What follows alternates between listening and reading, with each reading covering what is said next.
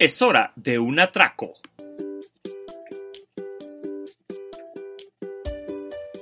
La recomendación del día de hoy es el asedio de Silverton, que se acaba de estrenar en Netflix. Este es un drama de toques de acción basado en hechos reales, africano, que se trata de unos rebeldes en África que cuando su atraco planeado sale mal, porque alguien los ha delatado, deciden meterse a un banco y amagar a los rehenes para presionar al gobierno a escucharlos y exigir sus demandas.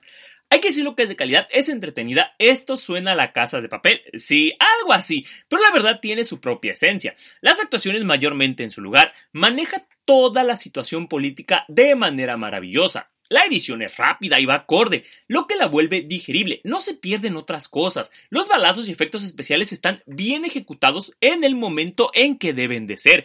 Da dos o tres giros muy ingeniosos, la época espectacularmente recreada, y habla sobre el racismo, las formas de protesta y cómo estos levantan la voz sobre cómo el gobierno aplasta a los rebeldes, de luchar por nuestros ideales, del respeto como sociedad a los que son diferentes, en este caso al color de piel, y de unirse a la causa siendo, o no, el grupo afectado.